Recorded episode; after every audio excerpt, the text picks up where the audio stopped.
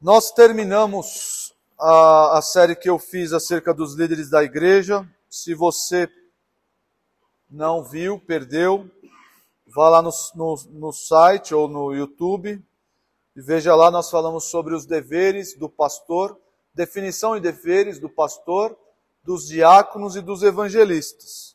Ah, pastor, e os apóstolos? Os apóstolos você pode ver na série de dons espirituais. Falamos sobre o apostolado, que é um dom espiritual. Efésios 4. Uh, ah, e não temos apóstolos hoje também. Tem algum apóstolo aí hoje? Tem? Não, né? Como diz o bom e velho ditado, apóstolo bom é apóstolo morto, né? Então, uh, não temos apóstolos como líderes da igreja. Vamos abrir a Bíblia em Efésios, Efésios não, Atos 2. Atos 2, 42.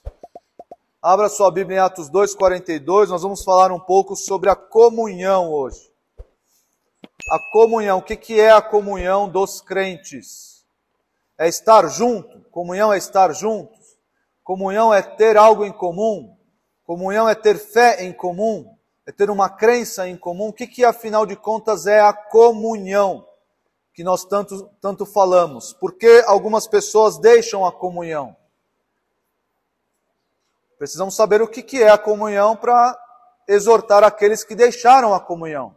Comunhão é vir na igreja, é vir aqui uh, participar do culto, assistir o culto e ir embora. Isso é comunhão?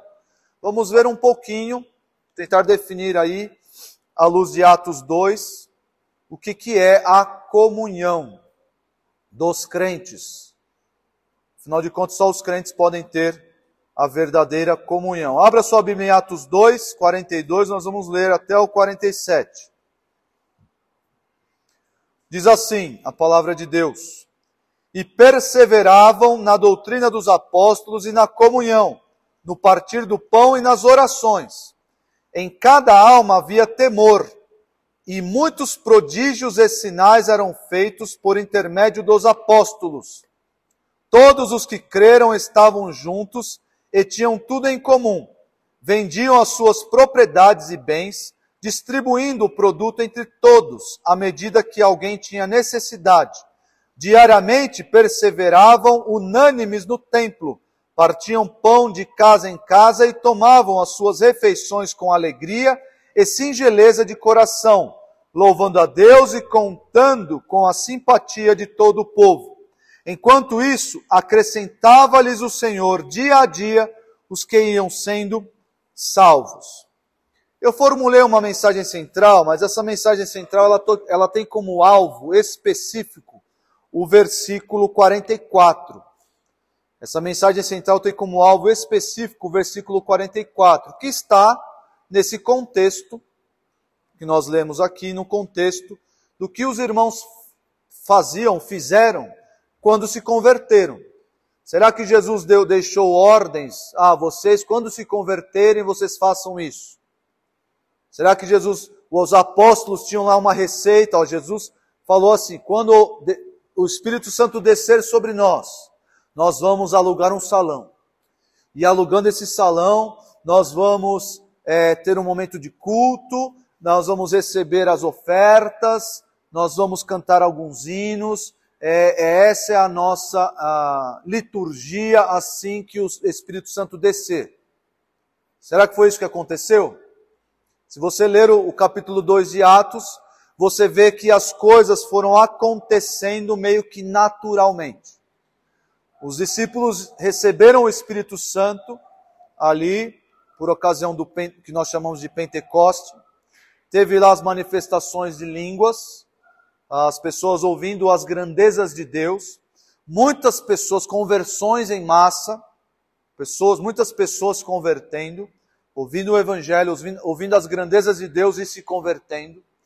E o texto vai mostrar aqui o que aconteceu a seguir. E daí? Recebemos o Espírito Santo. E para onde vamos a partir desse ponto? Qual, o que fazemos a partir daqui?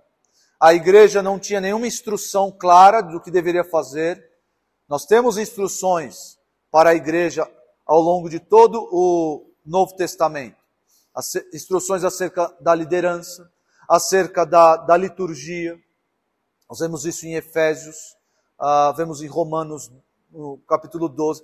Instruções acerca dos, dos dons, do, do exercício dos dons espirituais. Esses irmãos não tinham instruções nenhuma. O que a gente faz agora? Você recebeu um presente, o Espírito Santo habita em você, o que a gente faz agora? Então nós vamos ver, a partir do, desse trecho, especificamente do versículo 44, o que é a comunhão. O que nós podemos notar é que a comunhão é algo natural. É algo natural de um crente. É a vontade de estar junto. É a vontade de, de, de se reunir com outros crentes. Então, quando uma pessoa se converte verdadeiramente, ela não fica com vontade, quero ficar em casa assistindo vídeos do Nicodemos. Quero ficar em casa assistindo os sermões do pastor Marcos Granconato. Quero ficar em casa e acompanhando os cultos online desta ou daquela igreja. Não. O crente que se converte verdadeiramente, esse crente tem vontade, é uma vontade natural não do crente, mas uma vontade que o Espírito Santo faz brotar, faz nascer no, no coração do crente, a vontade de estar com o povo de Deus. Nós vamos ver, à luz do versículo 44, como é que se dá essa vontade. Pode colocar o slide aí, o Isaac, por favor? Está lá, Atos 2,44. A comunhão dos crentes é consequência natural da conversão. A comunhão dos crentes é consequência natural, entendam aqui natural no sentido espiritual da coisa. Não, não no sentido natural a nós, né? Mas é uma consequência automática, é algo que vem, não, não tem como evitar. Se você não se converteu, disse que se converteu e não tem vontade de estar com o povo de Deus, a sua conversão ela é da China, ela é da Shopee. É uma conversão fajuta. Antigamente falava que era a conversão do Paraguai, né? Agora não dá para falar que é do Paraguai. Só o pessoal mais antigo sabe, a conversão do Paraguai.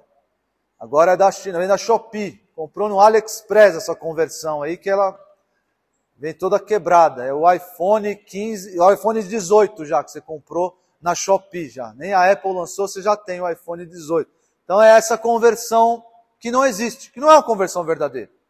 O crente de verdade tem uma vontade imensa uma vontade dada pelo Espírito Santo de estar com o povo de Deus. Vocês veem aí, o versículo 44 diz: Todos, todos os que creram, todos, todos os que creram estavam juntos e tinham tudo em comum. Todos.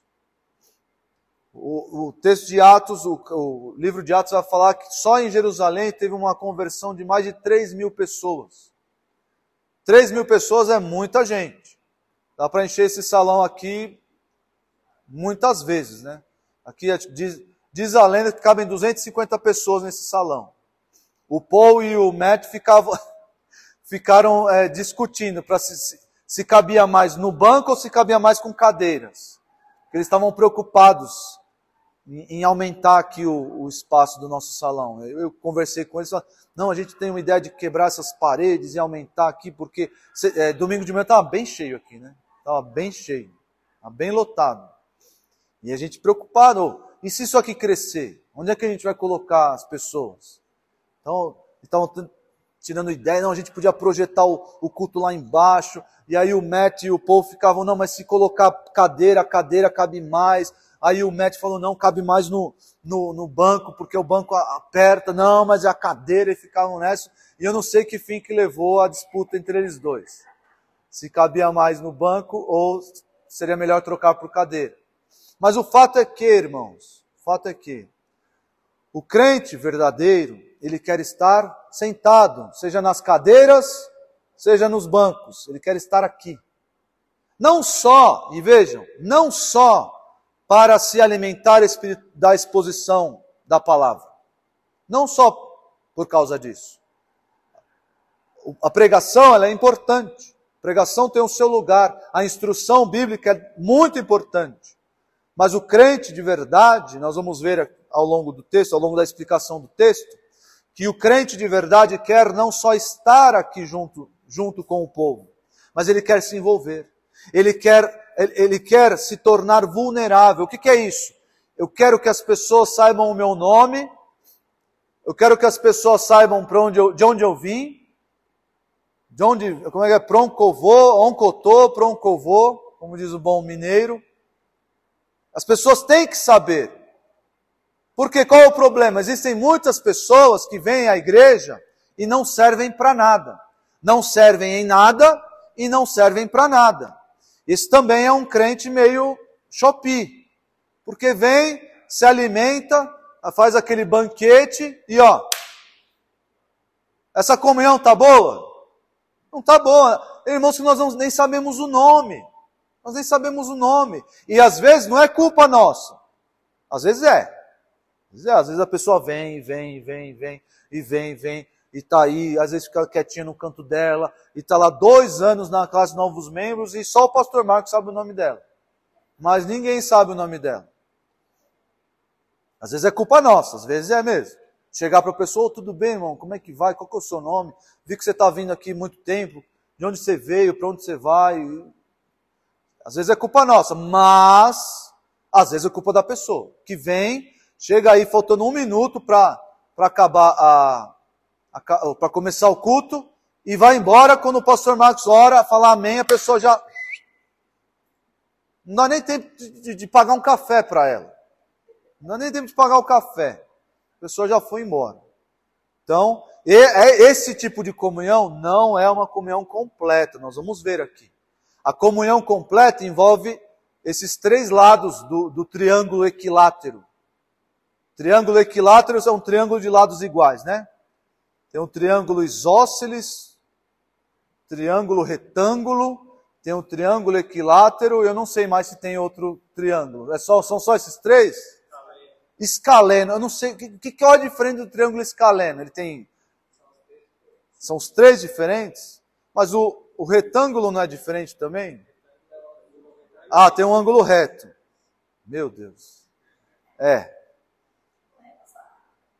Bom, não é minha área, mas eu sei que eles existem. Aí eu, e eu peguei o triângulo equilátero que tem os três lados iguais. Por quê? Porque a comunhão, à luz desse texto aqui, a comunhão é composta, assim como um triângulo é composto, se tiver só dois lados não é um triângulo, é composto por esses três lados. Esses três lados, à luz desse versículo 44, nós vamos ver que a comunhão verdadeira, a comunhão completa, é composta por esses três lados. E o primeiro lado da comunhão é a fé. Porque o versículo começa: todos os que creram. Então existe uma base, existe um fundamento para a nossa união, para a nossa comunhão. Nós não estamos aqui a, a, a, a troco de nada. Nós não estamos aqui reunidos em torno de uma causa social.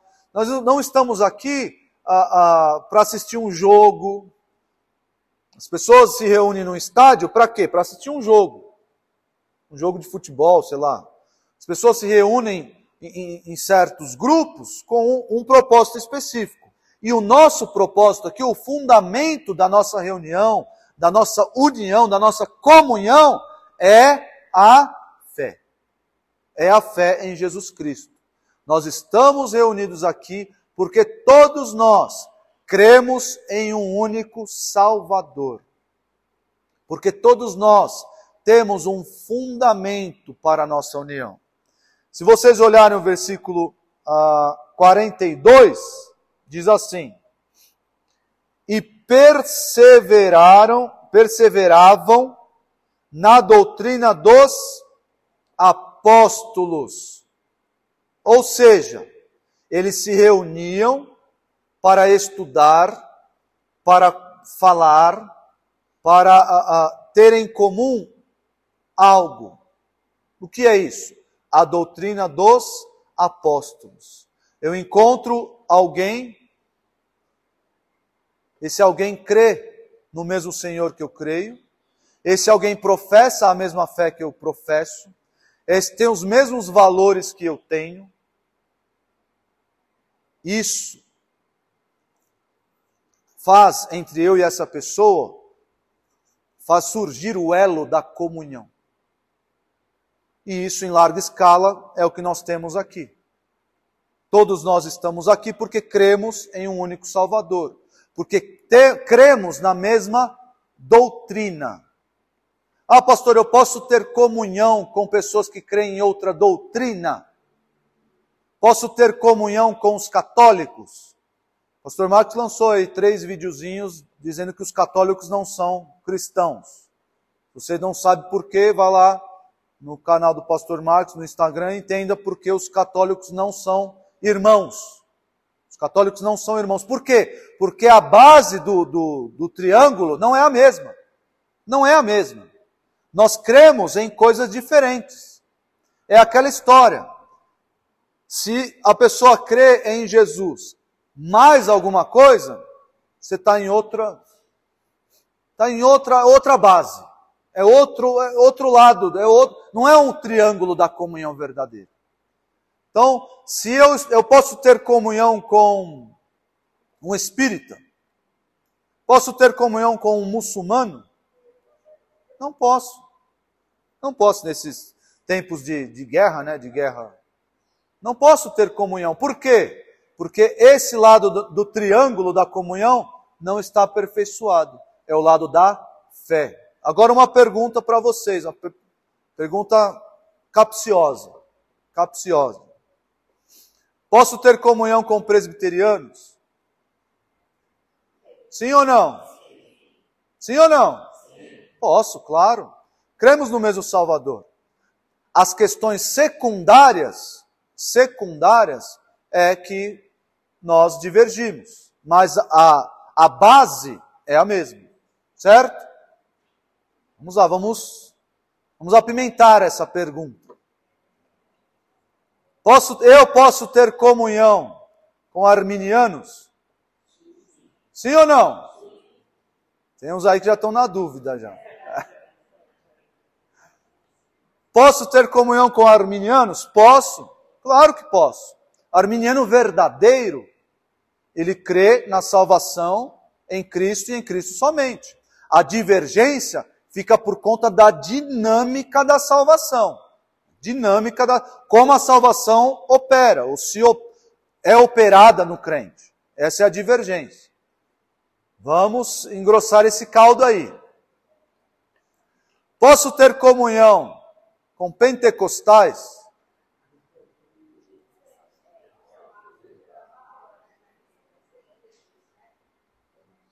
Posso ou não?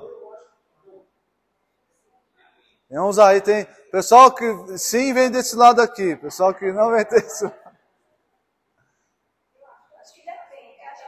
É. É assim, irmãos. O que aconteceu?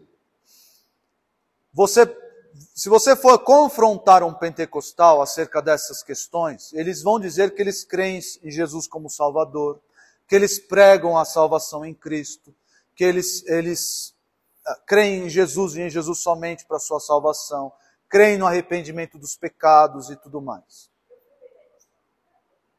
De fato, de fato, em muitas igrejas pentecostais, esse, esse evangelho ainda é pregado. Contudo, contudo, em inúmeras igrejas pentecostais, inúmeras, o que está acontecendo? O evangelho verdadeiro está se tornando secundário.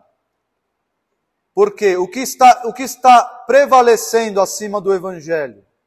As experiências.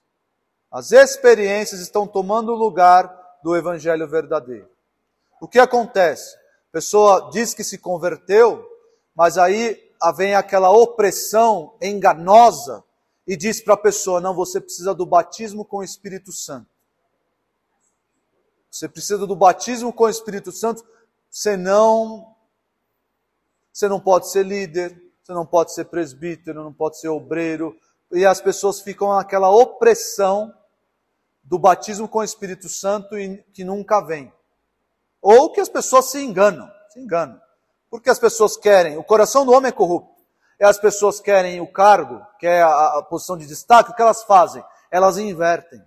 Elas buscam a experiência e inventam lá que falaram em línguas e rodopiaram e, e nunca se converteram.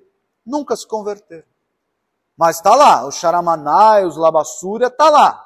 Mas elas nunca se converteram. Pode, ó, pode, a pessoa pode espernear, ah, não é assim que funciona, o senhor, o senhor não conhece a, as igrejas pentecostais. É assim que tem acontecido e acabou. É assim que. Essa é a dura realidade. Ah, mas na minha igreja não é assim. Não, não. Olha, essa busca por experiências é, é aquilo que nós combatemos aqui nesse púlpito com todas as nossas forças, porque nós sabemos a destruição que isso causa na vida das pessoas. E não só a destruição na vida de crentes, mas a destruição na liturgia, a destruição na pregação do Evangelho. Porque o que eu acabei de dizer, a experiência acaba se tornando prioridade. E a pregação do Evangelho verdadeiro não. Porque o que importa é a experiência. Se a pessoa se converteu ou não. De que adianta eu dizer, no meio pentecostal dizer que eu me converti verdadeiramente, que eu recebi o Senhor como meu Salvador e eu não ter a experiência pentecostal? Você é um crente de segunda categoria. Você é um crente de segunda casa, você é um crente. De que adianta? Então, busca-se tão somente a experiência. Eu não, se, eu, o evangelho eu ainda continuo sendo inferior, eu vou buscar direto a experiência. E as pessoas se importam cada vez menos, menos com o evangelho. Então, é muito difícil, está cada vez mais difícil é, é, é, julgar, está cada vez mais difícil detectar conversões verdadeiras. É claro, o Senhor Jesus nos, nos deixou claro que pelo, pelo fruto que nós vamos conhecer os, os salvos verdadeiros. Pelo fruto, pela perseverança. Mas está cada vez mais difícil compartilhar, e aqui no sentido de comunhão, está cada vez mais difícil compartilhar a fé com pentecostais. Nós ainda ficamos nessa, não dá, não dá, porque nós conhecemos pessoas que, que estão nesse meio, geralmente pessoas mais velhas, mais antigas, mais idosas, pessoas que ainda estão nesse meio e, e, e professam a fé Jesus, em Jesus, Jesus Cristo e dão um bom exemplo disso. Mas o fato é que as igrejas que buscam essa experiência tem se enredado por caminhos que, que praticamente anulam o evangelho verdadeiro. Então está cada vez mais difícil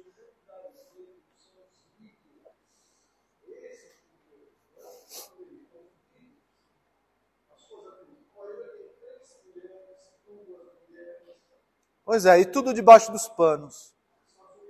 Tudo debaixo. O Antônio está falando aqui da, da, do, dos escândalos né, de imoralidade dos líderes nesse meio. Não que não tenha nos outros meios, nos outros, nas outras denominações, enfim. Tem escândalo de imoralidade em todo lugar, mas nós vemos com mais recorrência. Por quê? Porque é tudo um grande teatro. É tudo um grande teatro. Charamanaias, Labassuri Cântara, isso tudo é um grande teatro. Ah, lá, e a pessoa lá, e consagrada lá, e faz a. É tudo um grande teatro. Então, é, é se fosse para dizer, é, podemos ter comunhão, ó, está cada vez mais complicado. Podemos sim, podemos, mas eu acho que as pessoas, Deus tem tirado os crentes desse meio, aos poucos. Deus tem tirado, a nossa igreja é exemplo disso, é exemplo disso. Inúmeros irmãos que vieram desse meio, por quê? Porque estavam morrendo de fome morrendo de fome espiritual. Porque esse meio não se preocupa com a, a vida espiritual, se preocupa com as experiências. E isso aqui. E, e a experiência não é base para a nossa comunhão. A experiência não é base para a nossa comunhão. Ah, e rolar, e deitar, e gritar, e aquelas. Não é base. Porque a base para a nossa comunhão é a fé em Jesus Cristo. É crer no Senhor e nele somente. Essa é a base. As questões secundárias são secundárias. se batiza, é, é, se, se lê a Bíblia é aliancista, se é calvinista, se é arminiano, são questões secundárias. Mas a, a fé em Jesus Cristo é a base da nossa comunhão.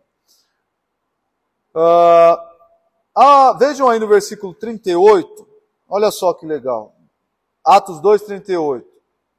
Antes mesmo do perseverar na doutrina dos apóstolos, olha só. O que é?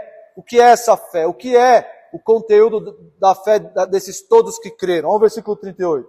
Arrependei-vos e cada um de vós seja batizado em nome de Jesus Cristo para a remissão dos vossos pecados e recebereis o dom do Espírito Santo. Essa é a fé em Jesus. Quer um bom versículo para evangelizar alguém? Pode utilizar esse daqui.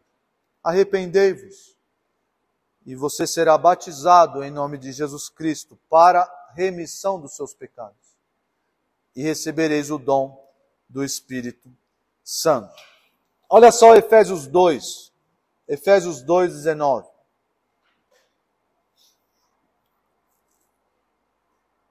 Efésios 2,19. Estamos aqui falando do conteúdo da nossa fé. É a base para a nossa comunhão, ou um dos lados desse triângulo da nossa comunhão. Olha só.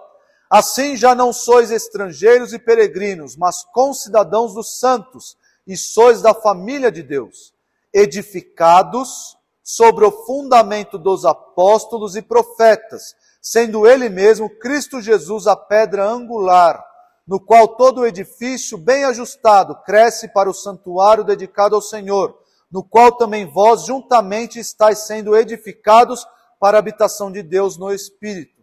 Por isso, mais um motivo, por, mais um motivo, porque os, os pentecostais estão mais distantes dessa fé verdadeira. Por quê? Porque eles creem no fundamento dos apóstolos? Sim mas creem no fundamento dos apóstolos mais alguma coisa. Mais as revelações, mais profetadas. E aí você tem que guiar a sua vida de acordo com essas coisas.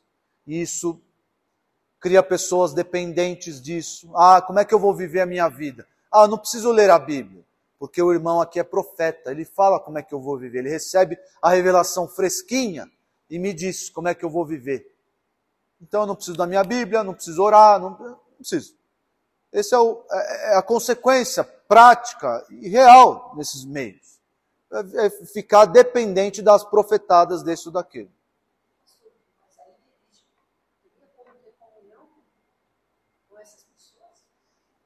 Ter comunhão com essas pessoas? Então, é o que eu estou, é que eu estou dizendo. A pessoa, ela, esse meio está se distanciando cada vez mais. Por quê?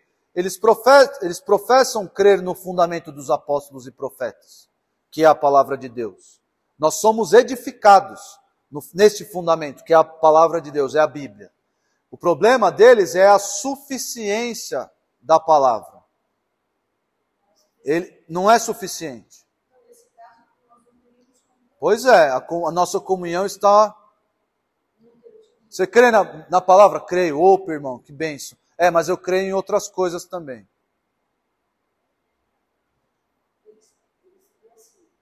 Você crê na, na, na irmãzinha lá que recebe a, a, revelação de Deus? Eu creio. Ah, você, você crê lá na, na, na no profeta, não sei da onde, lá na, Não dá, irmão, você, você está anulando, você está minando a suficiência das Escrituras.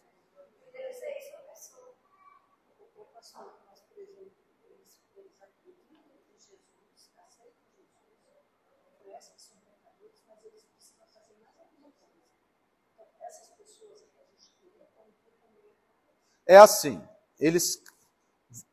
Por isso, por isso que é difícil até definir esse meio pentecostal. Porque o que acontece? O caminho natural é o seguinte: a pessoa professa Jesus Cristo, crê na, na palavra como revelação de Deus, mas crê na irmãzinha, na, na, na profetisa, no profeta, seja lá o que for. O que acontece? O coração humano ele é, ele é pecador, ele vai colocar, a, vai depositar a sua esperança, sua confiança na palavra de Deus somente ou mais na irmãzinha, no profeta? Então, o que acontece? A pessoa vai cada vez mais no profeta, profeta, profeta, profeta e abandona a escritura. E sem escritura não tem vida espiritual.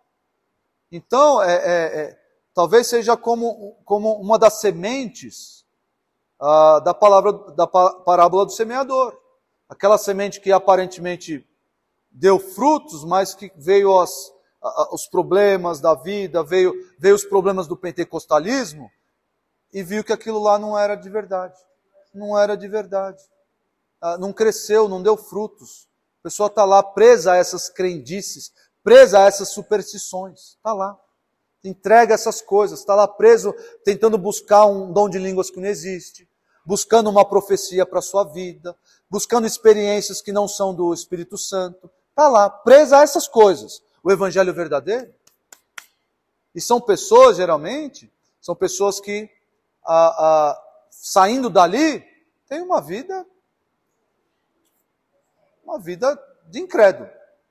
Então, isso aí é tão difícil. Por quê? Porque lá, tantos anos atrás, as pessoas estavam um pouquinho mais perto do Evangelho.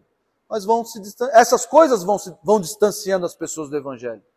Essas coisas. Por quê? Porque são crendices, são superstições, são doutrinas erradas. Não adianta, irmãos, não adianta nós crermos, ah, isso é só uma, uma visão alternativa. Não, não é não.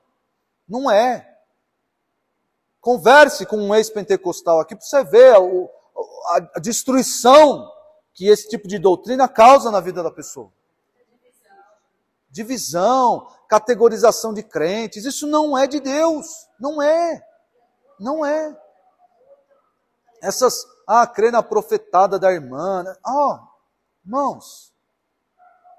E aí a pessoa fica, ah, o fulano de tal tem um dom de cura, vou, curar, vou eu deixo de orar porque eu vou lá buscar o dom de cura com aquela pessoa e tal. E cada vez mais crendo nessas coisas e não no evangelho verdadeiro.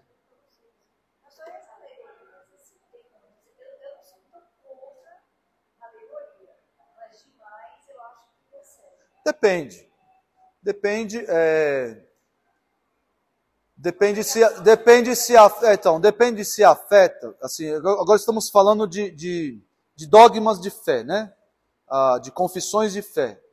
Depende se a, a, as alegorias não afetam as, os dogmas, né? As confissões de fé.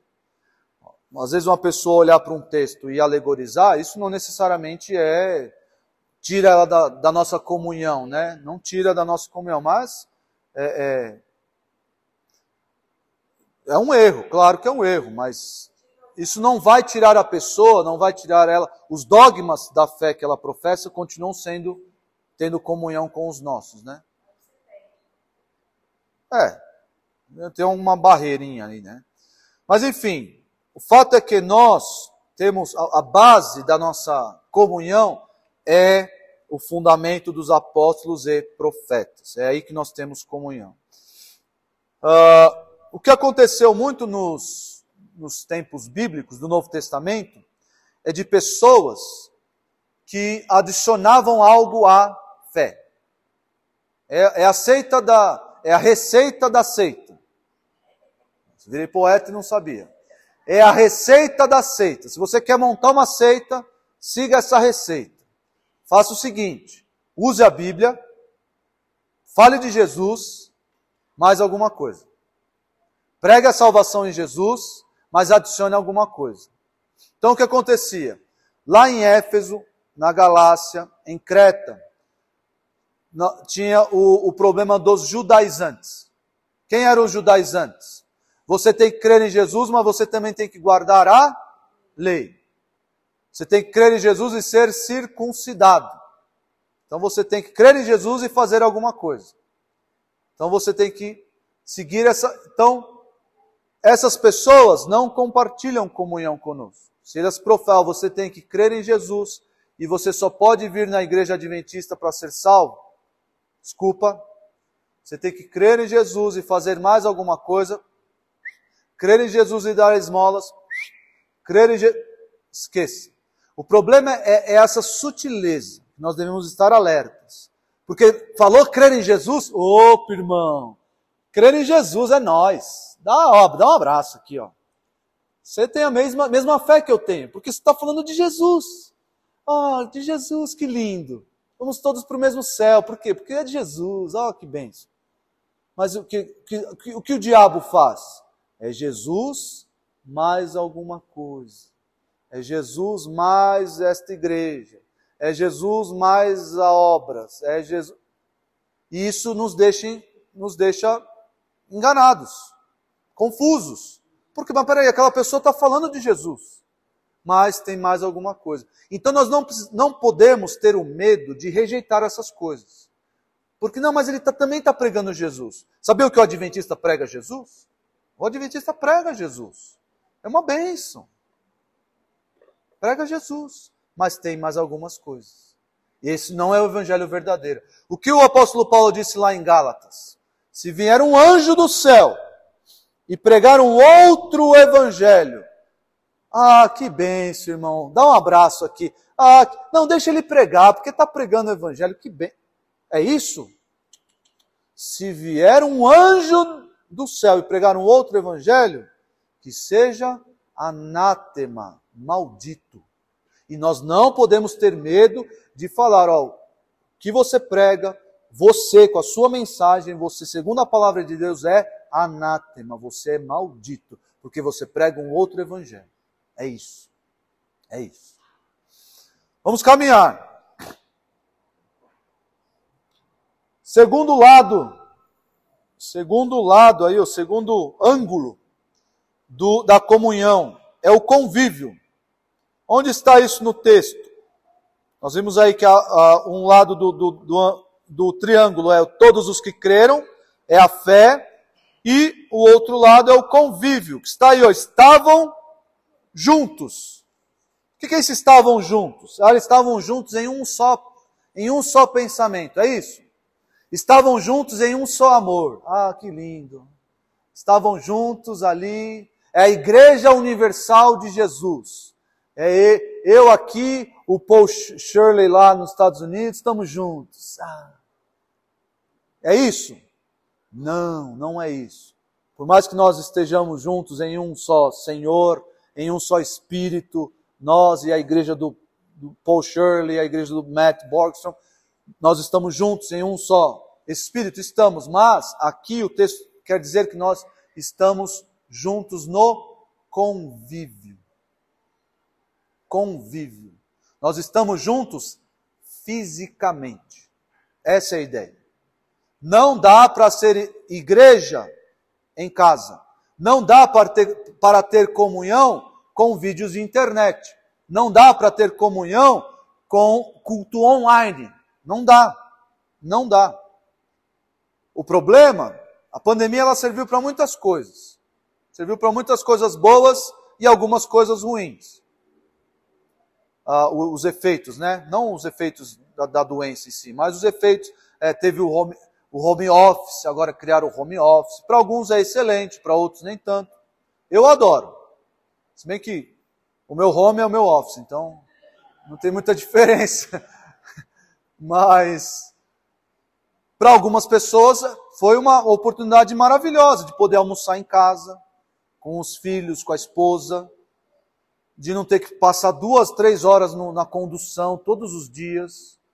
Tá ali, acordou nove, cinco para as nove, liga o computador, nove horas já está lá. É, isso, isso aí, vai. 18 horas, fecha o computador, já está no sofá de casa. Olha que benção. Muitas coisas boas vieram da pandemia, sim.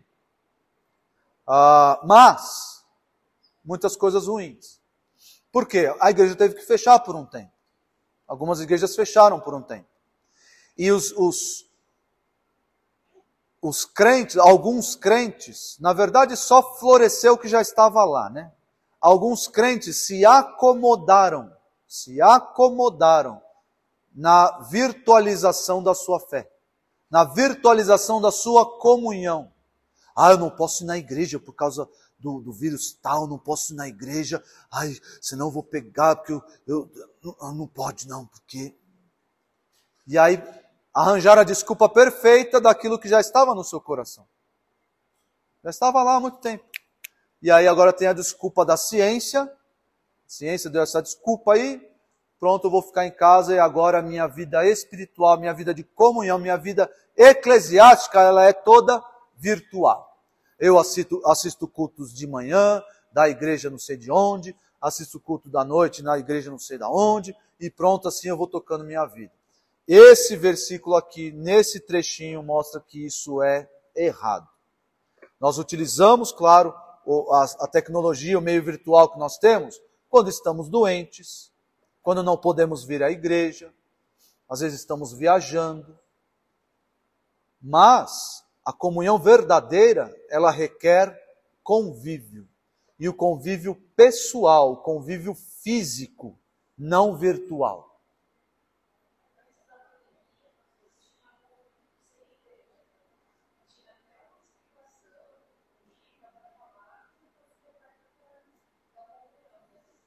É, esse, esse, esse movimento tomou força, né?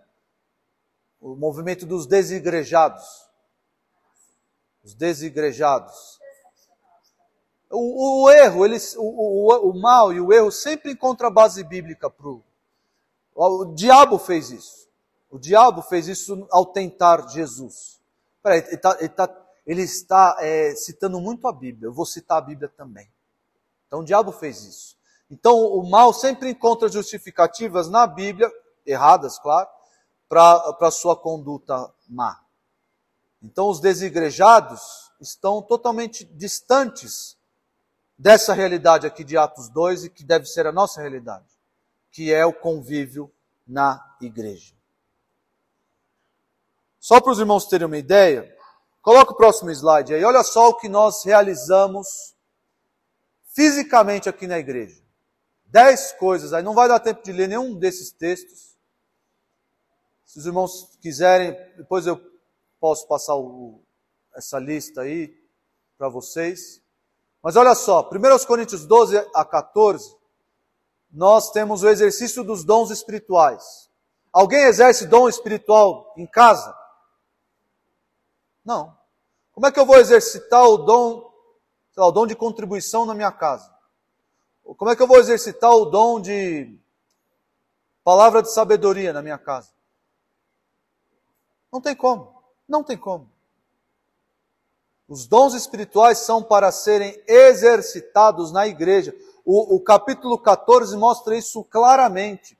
Quando o apóstolo Paulo estabelece regras ali para o exercício do, entre o dom de profecia e o dom de línguas, ele fala: quando falarem no meio de vós, quando falarem na igreja, que seja assim assado. Então é na igreja, na reunião dos crentes, que os dons são exercitados. Não, em casa é impossível. Levar as cargas uns dos outros. Como é que eu vou conhecer os meus irmãos se eu não convivo com eles? Não tem como. O irmão vem para a igreja e aparece com o braço quebrado. Não tem como. O irmão não vem para a igreja. Como é que eu vou saber que a vida dele está o irmão não veio na igreja um domingo, dois domingos, três domingos. Opa! Ô irmão, tá tudo bem? Mas não é mais assim, né? Isso aqui é muito. Agora é só aqui, né? Isso aqui é... Quem que usa isso daqui? Acho que nem celular mais serve para isso. Então, ô irmão, estou sentindo a sua falta. O que aconteceu? Pô, irmão, eu me acidentei. Estou em casa, peguei Covid, sei lá, N motivos fica sabendo. Ah, legal, eu senti a sua falta.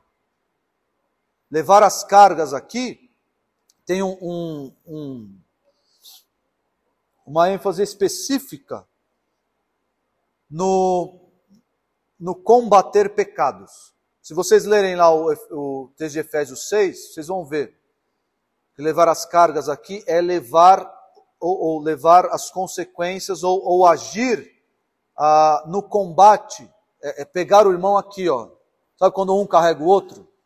Pegar o irmão aqui no ombro e carregar ele junto no, no, no lidar com pecados, no lidar com questões Que às vezes os pecados são difíceis, as tentações são difíceis. E nós precisamos de um apoio de um irmão, de dois irmãos, para levar essas cargas pesadas que nós carregamos. Não são só não são cargas da vida, ah, ah o meu, meu chefe é muito chato, ah, eu estou desempregado. Não, não é isso. São cargas, o texto fala de cargas relacionadas ao lidar com o pecado. Pois vocês olhem o texto lá em casa. É Gálatas, não é Efésios. Obrigado, pastor Nicolas. Está errado ali, é Gálatas 6. Então, me corrijam aí. Obrigado, pastor Nicolas. É Gálatas 6.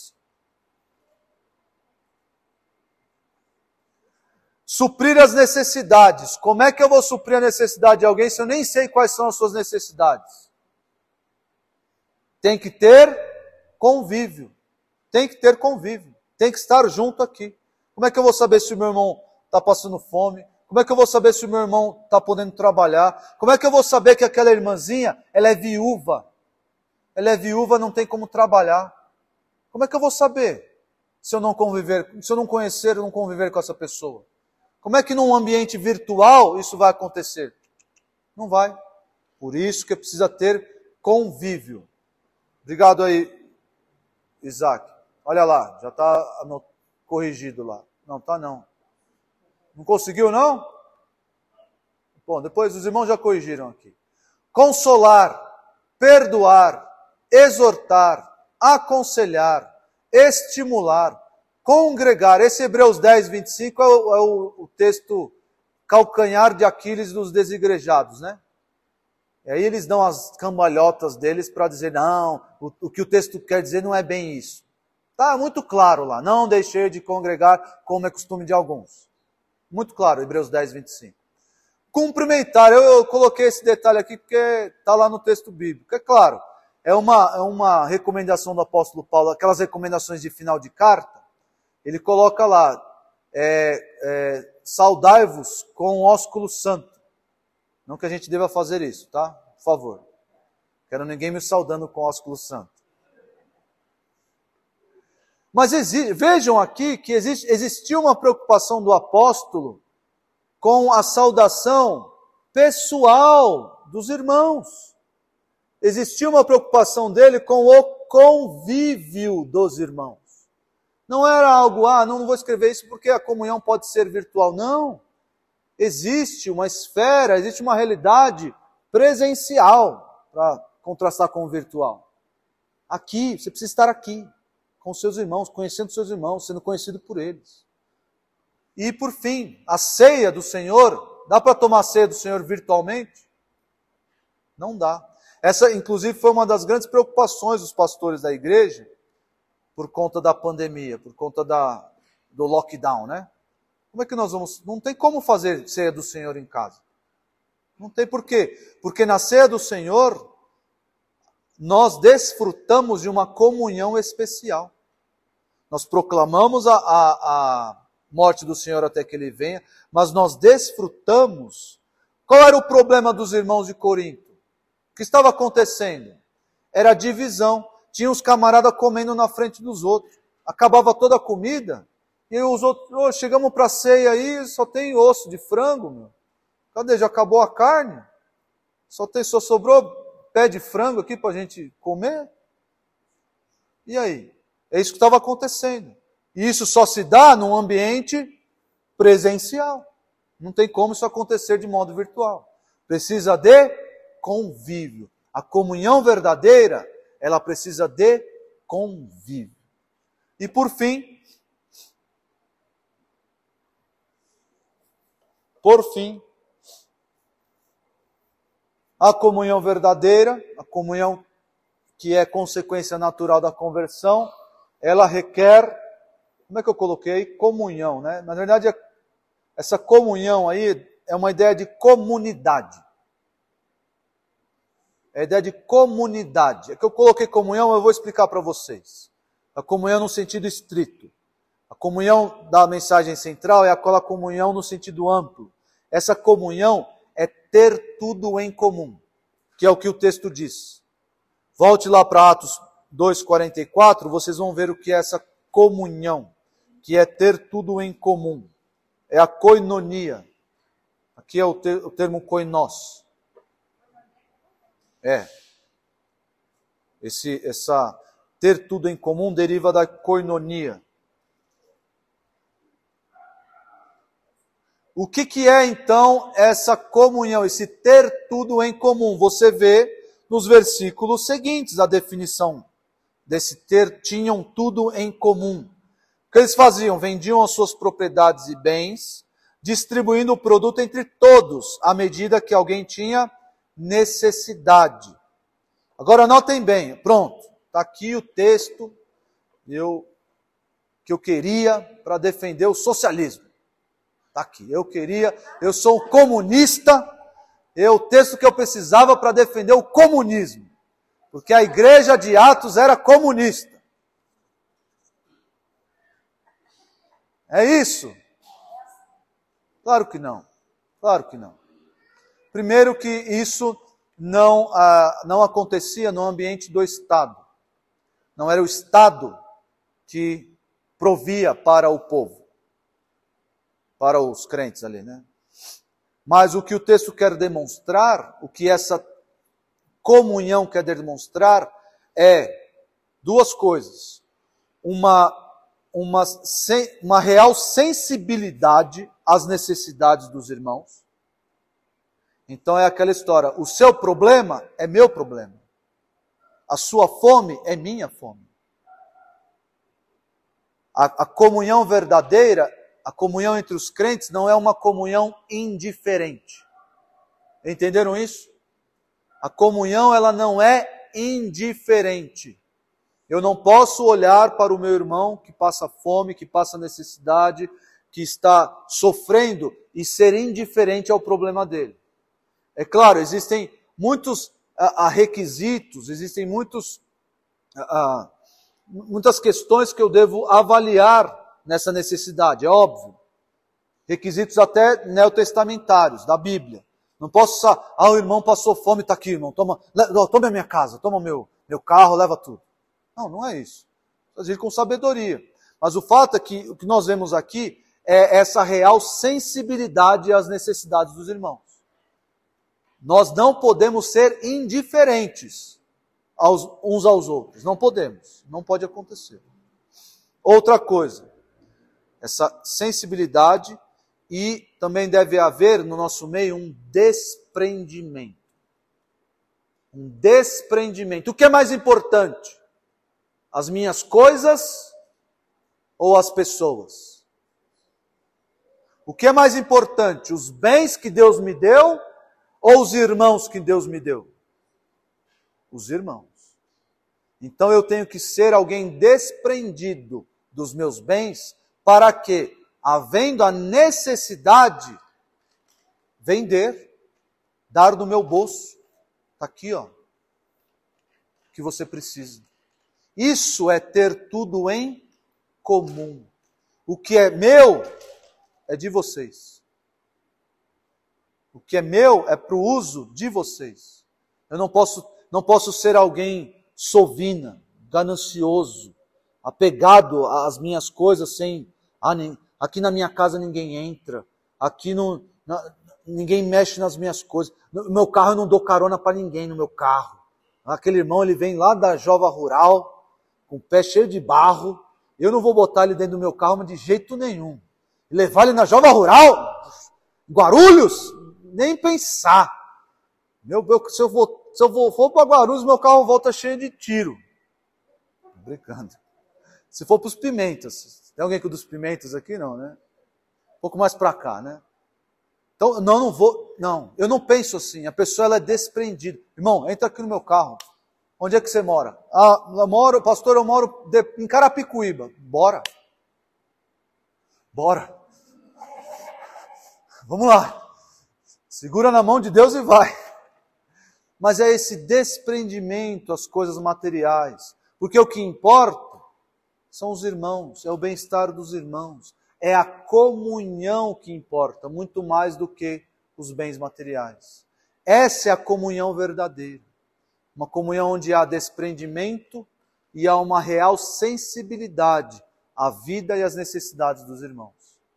ao ponto de, se necessário, eu vender os meus bens para que os outros irmãos, as necessidades dos irmãos sejam supridas. Essa é a explicação para ter tudo em comum.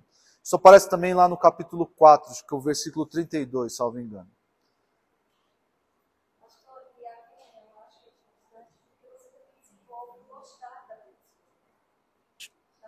Ó, oh, eu acho que você desenvolve o, supor... o gostar alguns e suportar outros. É que tem o texto lá, suportai-vos uns aos outros em amor. É que o suportar ali não é, nossa, eu te suporto, não é isso. É, é, é de dar suporte, né?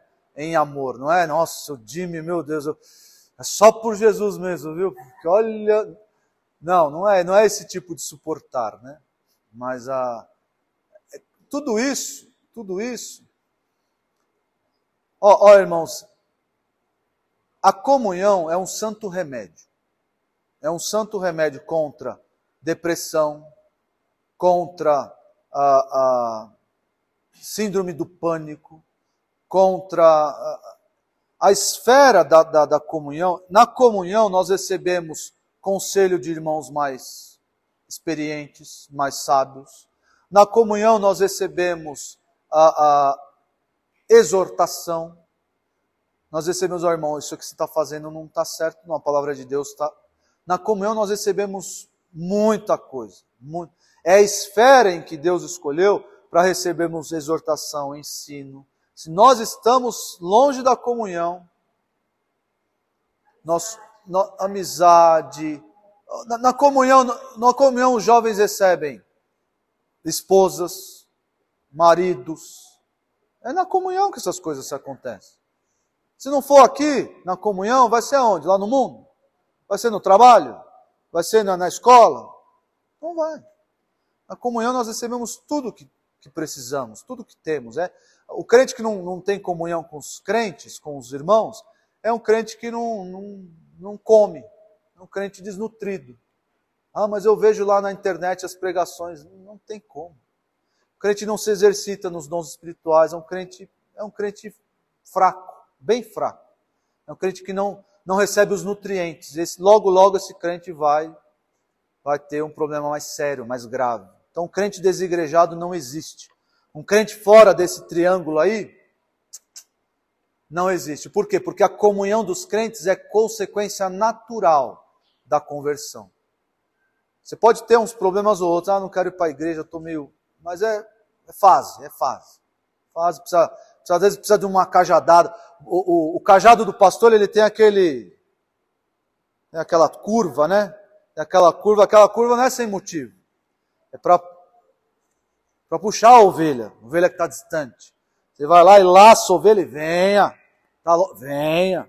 Então a ovelha às vezes vem. Ah, não vou para a igreja porque o irmão não falou comigo, não vou para a igreja porque pisaram no meu pé, não vou para a igreja porque não me deram bom dia. Você vai lá, pega o cajado, irmão, ovelhinha, ovelhinha. Vem, ovelhinha, vem para cá. Para cá, que aqui é o seu lugar. Aqui é o seu lugar. Lá fora, você está desprotegido. Vem para cá. Vamos orar, irmãos. Senhor Deus, muito obrigado por tua igreja, pelo teu povo santo, redimido, escolhido, separado. Obrigado porque o Senhor colocou no nosso coração, através do teu Santo Espírito, o desejo de nos reunir, de termos comunhão com os outros. Obrigado porque somos ah, ah, filhos do mesmo Pai, cremos no mesmo Salvador.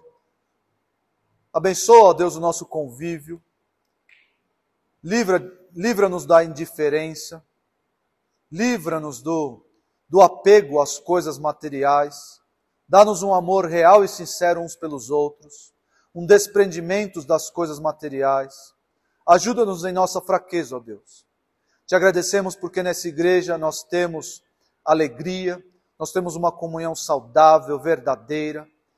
Obrigado, ó Deus, porque podemos desfrutamos de paz em nosso meio. Que o Senhor prolongue os nossos anos assim, dessa forma nos aperfeiçoando em tudo, retirando de nós os pecados, as falhas, fazendo-nos nos importar cada vez mais com a vida uns dos outros. Te agradecemos e pedimos isso, em nome de Jesus. Amém.